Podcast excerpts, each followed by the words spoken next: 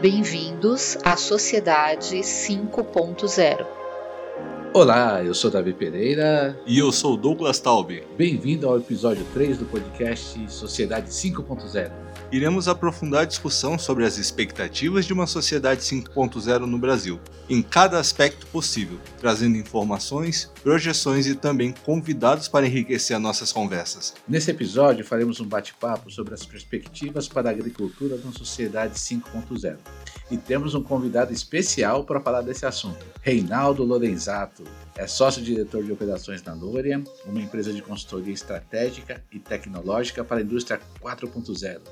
Bem-vindo, Reinaldo. Fale um pouco sobre você.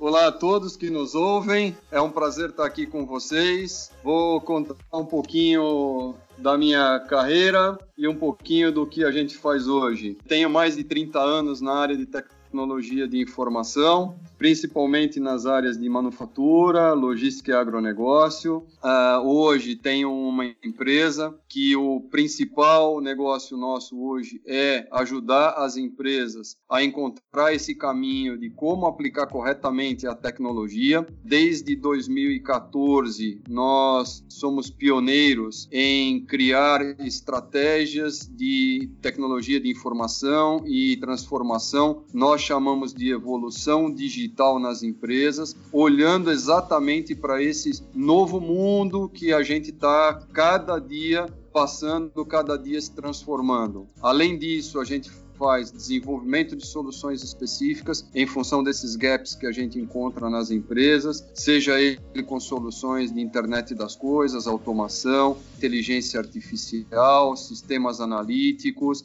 integração de informações e sistemas, e uma série de desenvolvimentos específicos que as empresas uh, necessitem. E o nosso terceiro e último ramo é realmente a representação de alguns produtos que durante esse tempo que a gente trabalhando aqui com as empresas detectou que existe uma demanda interessante, não por questão de volume, mas por questão de tecnologia, que a gente traz para os nossos clientes aqui no Brasil. A minha empresa é a Lorian, www.lorianbr.com. Estamos aí à disposição para ajudar que é o que nós vamos fazer hoje aqui nesse bate-papo.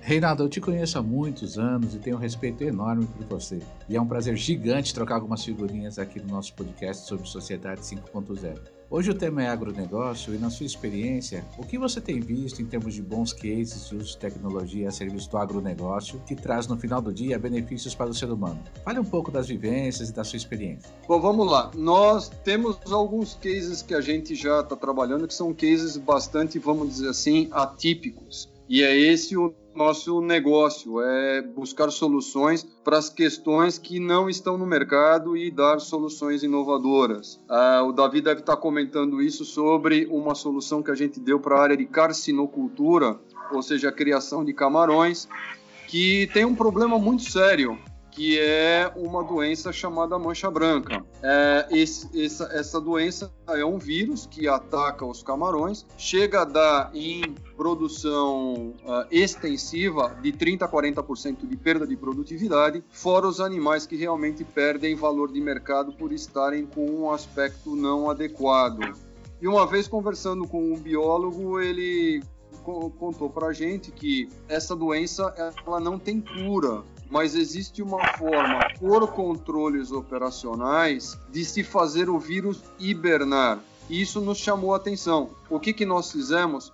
Utilizando tecnologias de automação e internet das coisas, nós conseguimos sensoriar uma série de tanques de produção intensiva e colocar esses dados, e eu acho que isso é que é importante, falando de indústria 4.0 ou de sociedade 5.0, talvez a alma desses dois movimentos ou dessas duas revoluções é ter informação e saber tratar adequadamente essa informação. Ou seja, entendo a informação do processo em forma real time, ou seja, em tempo real, e colocando os controles adequados, pode-se fazer o controle dessa doença, hibernando o vírus até que o camarão atingisse o seu tamanho comercial e com isso aumentar em torno de 30 a 40% a produtividade da criação de camarões. Isso foi um pequeno exemplo com uma solução muito simples, muito barata que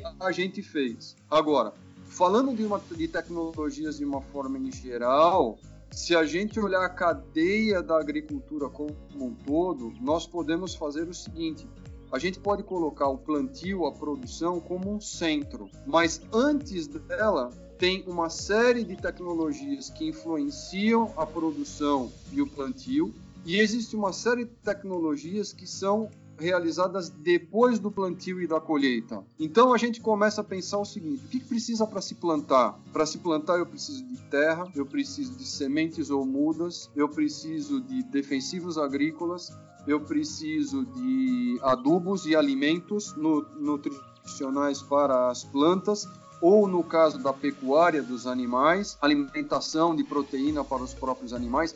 E quando eu falo em animal, todo mundo pensa na criação de gado, né? Mas não é só gado. Nós estamos falando em peixe, nós estamos falando em suínos, nós estamos falando em aves, nós estamos falando em rãs, nós estamos falando uma série de coisas que são produzidas dentro desse, do, do nosso mundo do agronegócio. Como eu estava comentando, existe a cadeia posterior. Então, ter as informações dos nutrientes, ter a informação de solo, ter a informação de clima, ter a informação das próprias, vamos dizer assim, sementes, mudas, origens, DNA, genética, tudo isso entra dentro de um grande caldeirão de informações que vai fazer com que o produtor identifique corretamente a forma de produzir melhor. E, obviamente, tudo isso depois tem uma cadeia posterior.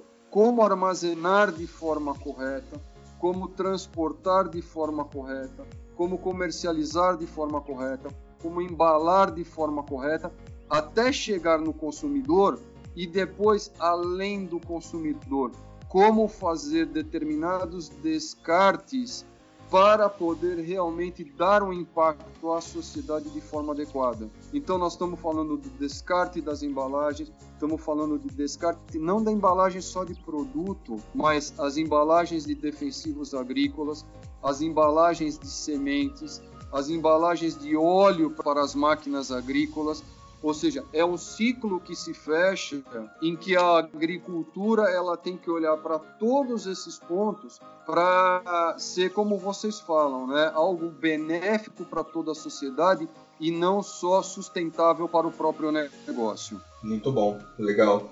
Eu fiz recentemente um curso de aplicação de inteligência artificial para negócios. E lá nós fomos é, desafiados a imaginar o mundo em 2025, escolher um segmento do mercado e tentar fazer uma disrupção. E coincidentemente nós escolhemos a agricultura. E aí a gente imaginou algo para os pequenos produtores, como eles poderiam sobreviver a esses avanços tecnológicos. E o que a gente tinha imaginado era um cenário onde haver, é, haveria uma espécie de uberização da produção desses pequenos comerciantes. Então a ideia é ter uma plataforma onde pequenos produtores tivessem acesso ao grande mercado. Eles também poderiam locar equipamentos de alta tecnologia e ratear o uso desses equipamentos entre eles. É claro que essa, esse vínculo deveria ser regional para isso ser possível e que eles produzissem também considerando a demanda das pessoas. Imaginando um cenário onde o mundo todo está conectado, onde as geladeiras estão gerando dados do que está sendo consumido, onde o governo ou empresas têm acesso real time à dieta das pessoas, é, é, possível ser preditivo ao ponto, conseguir identificar qual vai ser o volume de consumo de legumes, frutas etc. na próxima estação. E aí, através disso, também isso guiar os pequenos produtores sobre o que deve ser plantado naquela época. Foi mais ou menos o projeto que nós apresentamos e na discussão algumas coisas é, fazem sentido. O que, que você acha de um cenário assim? Vou comentar de um, um, cenário um pouco diferente. Na verdade, não um cenário, mas uma situação que eu vivi em 2014 que foi, vamos dizer assim, a grande centelha para eu me envolver na indústria 4.0. Eu estava na Alemanha e até por isso que a gente trouxe as metodologias alemãs para aplicar nas empresas aqui no Brasil. A nossa empresa ela usa todas as metodologias da Academia de Tecnologia Alemã, que na verdade foi o grande berço da indústria 4.0, mas é uma historinha que eu, eu conto nas minhas palestras, né, e que me chamou muito a atenção, que foi o seguinte: nós estávamos numa mesa e um dos participantes dessa mesa era o ministro da Indústria e Desenvolvimento do governo alemão. E quando nós começamos a falar de indústria 4.0, ele comentou o seguinte: ele falou assim, olhem o cenário que a Alemanha tem. Nós não temos matérias-primas e aí ele olhava para mim e apontava e falava assim: como o Brasil tem minério de ferro, como o Brasil tem vários minerais, como o Brasil tem petróleo. Ele falou assim: a Alemanha ela importa grande parte do que ela precisa para produzir. Hoje temos muito pouco carvão que vem do Vale do Ur, que a gente está fechando até por questões mais de sustentabilidade e ecologia, mas a gente não tem matéria-prima. A nossa energia, nós não temos fontes para gerar energia. Tanto é que nós estamos investindo muito em fazendas de painéis solares, muito em energia eólica, porque se a gente nós não temos rios para hidroelétricas e se a gente quiser ter, ter termos, termoelétricas ou nós temos que importar petróleo de fora ou gás da Rússia, como é o caso de hoje. Então nós temos que mudar a nossa matriz de energia para uma matriz mais verde e mais sustentável e mais eficiente. E é verdade, a gente anda na Alemanha, a gente vê hoje aquelas fazendas de painéis solares, muitos geradores eólicos em tudo quanto é canto. E uma coisa que eu acho bastante legal na Alemanha é que o governo incentiva pequenas comunidades a reinstalar os seus geradores e gerar sua própria energia. Isso é bem legal lá. A terceira coisa que ele falou foi o seguinte: mão de obra. A mão de obra alemã é muito cara. Nós não temos uma mão de obra barata como a Índia tem, a China tem para produção em escala. Então o que acontece é o seguinte: toda vez que a Alemanha produz um produto e esse produto ele não está é exatamente isso que você falou, Douglas adequado a uma demanda correta, seja em termos de característica de produto, seja em termos de quantidade produzida, esse produto ele vai para a prateleira ou ele é mal utilizado. E aí o que, que nós estamos fazendo? Nós estamos desperdiçando uma matéria-prima que a Alemanha não tem, uma mão de obra cara que a Alemanha tem e uma energia que também foi cara para colocar um produto na prateleira ou ser mal utilizado. Mais do que isso, depois esse produto, quando virar lixo, ser descartado de novo, nós do governo e a sociedade, nós vamos ter um custo adicional da recuperação desse descarte que foi feito de um produto que ele foi produzido de forma inadequada. E isso me chamou muito a atenção, que é de novo, né, esse pensamento que eles têm de uma coisa contínua, cíclica, e olhar para todos os pontos para ser eficiente não só por questão econômica, mas por uma questão de sociedade, de meio ambiente, do ambiente onde as pessoas estão vivendo e como fazer com que essa sociedade realmente produza de forma adequada usando informação. E é por isso que, dentro da nossa metodologia, a gente tem o que a gente chama dos dois eixos de informação. O eixo horizontal, que é levar as informações do chão de fábrica ou da origem da informação aos sistemas de decisão, sejam eles os sistemas analíticos de inteligência artificial ou qualquer outro, e na integração horizontal, que vai desde a cadeia anterior, como eu comentei na, na, no caso da plantação, da agricultura, mas também de, na cadeia posterior, fazer toda essa integração que a gente comenta às vezes é chegar no cliente do cliente do cliente para ver como é que a gente agrega não só a venda de um produto, mas sim um produto de valor e benefício agregado para toda a cadeia. Faz todo sentido isso que você está comentando uh, e a gente percebe exatamente que a base para tudo isso, de novo, a alma é a informação, conseguir transferir informação e fazer isso de uma forma consistente e sustentável para trazer benefício para a própria sociedade. para a gente ter um futuro sustentável, é, a gente tem várias, vários frontes para enfrentar e um deles relacionado a ter comida para todas as pessoas. A gente projeta aí até 10 bilhões de pessoas no planeta. A gente precisa primeiro aumentar a eficiência, a eficiência da cadeia. Vamos abstrair nos colocar é, no lugar dos nossos ouvintes e imaginando também que parte desses ouvintes, é, ouvintes estejam no campo quais benefícios a gente poderia aqui projetar para eles diretamente? Quais os benefícios que eles escolheriam nesse futuro possível? Bom, vamos lá. Vamos começar. Antes da gente falar sobre isso, tem uma parte muito importante, Douglas, que a gente tem que levar na, em consideração na questão da, da agricultura, que você estava comentando muito sobre os pequenos. Uh, talvez a, a agricultura seja o melhor exemplo de como os pequenos funcionam bem, porque a gente nunca ouviu falar em cooperativa de indústrias, mas cooperativas agrícolas sim. Então, o papel das cooperativas no desenvolvimento tecnológico, seja dos pequenos, médios ou grandes, é muito fundamental. Então, quando você comentou do Uber aquela hora lá, imagina que as cooperativas têm um papel muito grande em trazer essa tecnologia e, vamos dizer assim, entre aspas, democratizar a tecnologia para todos os seus cooperados, associados e os produtores. Tá? Então, esse é um ponto importante para colocar na nossa cadeia de agricultura também. Mas voltando ao teu tema, como é que pensa um agricultor? O agricultor ele tem uma palavra que ele vem em mente que é produtividade produtividade dele é produzir mais com menos custo. Essa é a alma de todo e qualquer produtor, pequeno, médio grande. Ele sempre vai buscar isso daí. Só que agora a gente percebe uma mudança muito grande, que é a seguinte: antigamente a gente tinha uma produtividade que eu diria que perversa. Então você via agricultores desmatando matas ciliares, agricultores fazendo um manejo totalmente equivocado, né? A gente via muitos anos atrás a questão das queimadas e que a gente percebe que isso aos poucos vem mudando. Eles têm, por questão de ter informação, e isso é importante, né? informação correta chegar ao agricultor, uh, eles têm recebido as informações corretas e eles têm mudado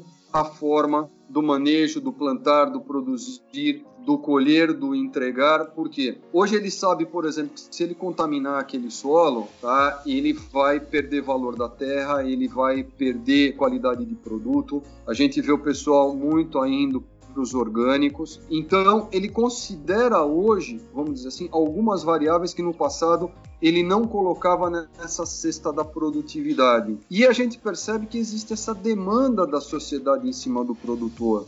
Então imagina hoje, isso é de um cliente meu que alguns anos já faz isso, tá? que é uma cooperativa de suco de laranja, eles fizeram um negócio muito bacana. Eles têm uma cooperativa de produtores de suco de laranja de pequenos produtores familiares. E eles colocaram, olha que exemplo simples. Eles colocaram um QR Code na embalagem, se você escaneia aquele QR Code, você sabe quem foi a família que produziu, como é que eles produzem, que tipo de produto que eles têm, a qualidade da laranja, o herbicida, os fungicidas, etc, etc, etc, e que contribuíram naquele produto. Ou seja, produto inteligente não é aquele produto que vem só com o produto em si, mas ele vem com uma informação, um valor agregado a mais para o próximo consumidor, seja B2B, seja B2C. Então, uh, isso que eu acho que é uma coisa importante que está trazendo para a sociedade que é essa capacidade de produzir mais, mas de uma forma com um produto melhor, um produto inteligente, tá? E o consumidor demanda isso. Em qualquer nível, o consumidor demanda. Minha percepção é que nós vamos ter uma evolução muito grande para os próximos anos, em quantidade, para os 10 bilhões que você comentou aí. Não sei se chega lá, eu acho que teremos eventos outros aí que podem estar tá limitando essa explosão demográfica no mundo, mas eu acho que a gente vai conseguir produzir em quantidade e qualidade para o mundo todo. Concordo plenamente. Pelo que eu entendi, eles Oi, utilizaram uma espécie de solução de blockchain para identificar a cadeia produtiva do, do suco de laranja, é isso? Na verdade, não. Na verdade, é pura e simplesmente um QR Code que você lê aquele QR Code, cai num aplicativo, E na base de dados deles lá você tem as informações de como é que aquele produto, aquele suco de laranja específico daquele lote foi fabricado. A solução é simples. Agora, você comentou de blockchain. Blockchain é uma outra tecnologia que a gente pode integrar em todas essas que a gente trabalha, de realmente de integração e de estruturação da cadeia de valor. Né? É super importante considerar essa nova, nova tecnologia que está vindo, porque a gente vai conseguir controlar muito meios de pagamento, transmissões de dados, eficiência, de você ter esse produto inteligente de uma forma muito mais estruturada e eficiente, Douglas. Reinaldo, eu queria validar um ponto de vista contigo. Uma coisa é aplicar tecnologia em ambientes controlados, como fábricas, hospitais, escolas. Quando a gente fala em agricultura e, consequentemente, natureza, a gente nunca sabe o que vem por aí, pois falamos sempre do inesperado e do incontrolável. Eu queria que você compartilhasse o caso do inusitado efeito sabiá como exemplo do desafio que é aplicar na natureza tecnologia, por mais avançada que seja.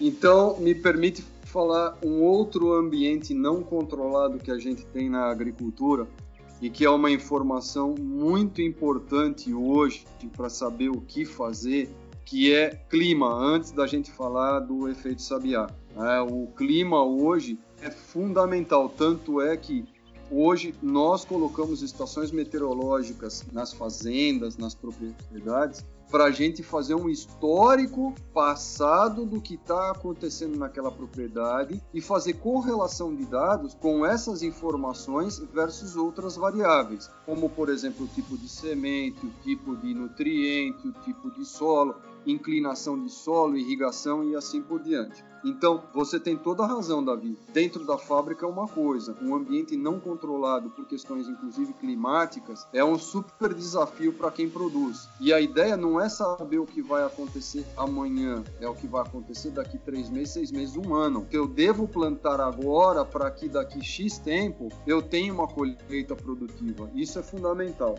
Mas existem também os, vamos dizer assim, os inesperados, os não controlados em termos de desenvolvimento de projeto. Nós fizemos uma automação de uma estufa de mudas e é uma estufa toda controlada, cercada, fechada por questão de insetos e tudo mais e fizemos toda a automação da irrigação. Fizemos um, um requisito de projeto gigantesco, todas as variáveis, o que era precisado controlar, temperatura, pressão, umidade do solo, umidade do ar, tipo de cultura, espécie, etc, etc. Botamos tudo lá e fizemos o negócio funcionar. Uma semana depois, o nosso projeto começa a ter alguns problemas. E a gente identificou que um dos sensores de umidade de solo tava, não estava enviando as informações corretas. Fomos lá, identificamos que o sensor realmente estava desposicionado. Reposicionamos e projeto seguiu. Mais alguns dias, o sensor desaparece. Fomos lá, instalamos um novo sensor, mas a gente colocou uma câmera de vigilância. E a gente descobriu que mais alguns dias depois o sistema realmente volta a ter falha e a gente descobriu que o problema não estava no nosso sistema, mas sim um sabiá que tinha se instalado dentro da estufa e que invocou com o nosso sensor e queria de todo e qualquer jeito retirar aquele sensor daquela posição lá, ou para fazer um ninho, ou porque ele estava bravo com aquilo lá, ou não sabemos porquê, ele ia lá e retirava aquele sensor de lá. Moral da história, né? Há, imprevistos de projeto que a gente não consegue pegar em tempo de desenho de projeto e sim em operação. E é por isso que a gente faz muita prova de conceito. A gente fala que os projetos são sempre projetos vivos né, sempre possíveis de serem evoluídos. Então vai aparecer um, uma variável num, num, limite diferente, mais ajustado, uma nova variável, ou uma situação operacional não especificada, que é o caso desse daí que a gente veio comentar, ou nomear, como o Davi falou, né, que a gente chamou do efeito sabiá. E mais uma pergunta, agora não relacionada ao ambiente, mas ao ser humano que está no ambiente. Na sua opinião, o que muda na formação de um agrônomo, dado a enxurrada de tecnologia que temos e que vem pela frente? Acho que não, só o agrônomo, né, Davi? O agrônomo, o veterinário, o engenheiro florestal, o engenheiro ambiental, o engenheiro de logística, o engenheiro mecânico que vai fazer máquinas agrícolas, que vai fazer uma pulverizadora, que vai fazer uma colheitadeira, que vai fazer um implemento pequeno agrícola menor.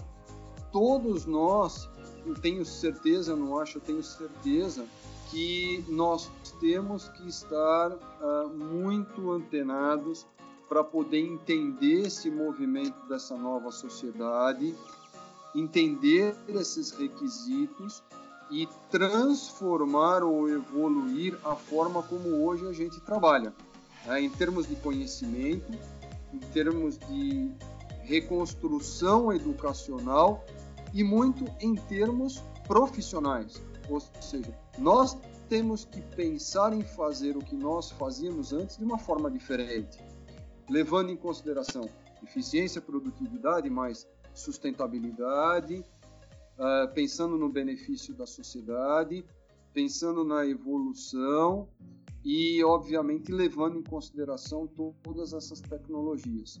Produto inteligente hoje é muito mais valorizado do que um produto produzido em escala de qualquer forma. Então, muda tudo. Muda o agrônomo, a forma de pensar, ele tem que levar isso em consideração, tem que olhar para essa sociedade realmente de uma forma bastante diferente. Como foi feito no passado, a gente tem que olhar e encontrar essas novas oportunidades de evolução. Minha última pergunta para você, Reinaldo. Sempre que se fala de tecnologia, tem-se a sensação que os empregos vão diminuir. Estamos falando de mão de obra de campo. Na sua opinião, vai faltar emprego na agricultura por causa dos avanços tecnológicos? Bom, eu comento muito quando o pessoal me pergunta isso nas palestras, ou em papos, ou num podcast como esse nosso aqui, uh, eu pergunto assim para as pessoas, né? Alguém sente falta dos ascensoristas nos elevadores hoje? Pois é, a automação dos elevadores acabou com o ascensorista. E ninguém falou nada. Por que, que nós estamos preocupados com a, acabar o emprego? O emprego não vai acabar. O emprego ele vai evoluir e se transformar. É, eu sou formado em engenharia mecânica, 30, quase 35 anos atrás, e diria para você o seguinte: com muito orgulho, eu me formaria engenheiro de novo se eu tivesse os meus 18 anos e tivesse que optar por fazer engenharia. Eu acho que eu fiz a escolha certa. Só que hoje eu não faria engenharia mecânica, eu faria uma mecatrônica, algo muito mais associado ao processo de automação e das novas tecnologias do que eu fiz há 30 anos atrás. Mas estar no ponto que eu estou hoje fez parte da minha evolução profissional de estar sempre atualizado durante esses 30 anos, trazendo e trabalhando com as tecnologias que realmente vão fazer diferença na nossa vida. Então, o emprego vai acabar? Pode ser que o emprego acabe, mas o trabalho não acaba. Mais uma vez, as tecnologias vão substituir aquilo que é possível ser feito mecanicamente, mas o intelecto, a humanidade e a sociedade vai continuar necessitando, necessitando de pessoas que usem o seu intelecto para a gente fazer um mundo melhor. E este foi o episódio 3 do nosso podcast. O que você achou? Mande suas perguntas e sugestões. Críticas também através dos nossos canais. Estamos presentes nas principais redes sociais e nas plataformas de podcast da sua preferência. Compartilhe também com seus contatos o link do nosso podcast. A ideia é formarmos uma comunidade preocupada em utilizar as tecnologias que temos hoje a serviço do bem. Até o próximo episódio. Até mais!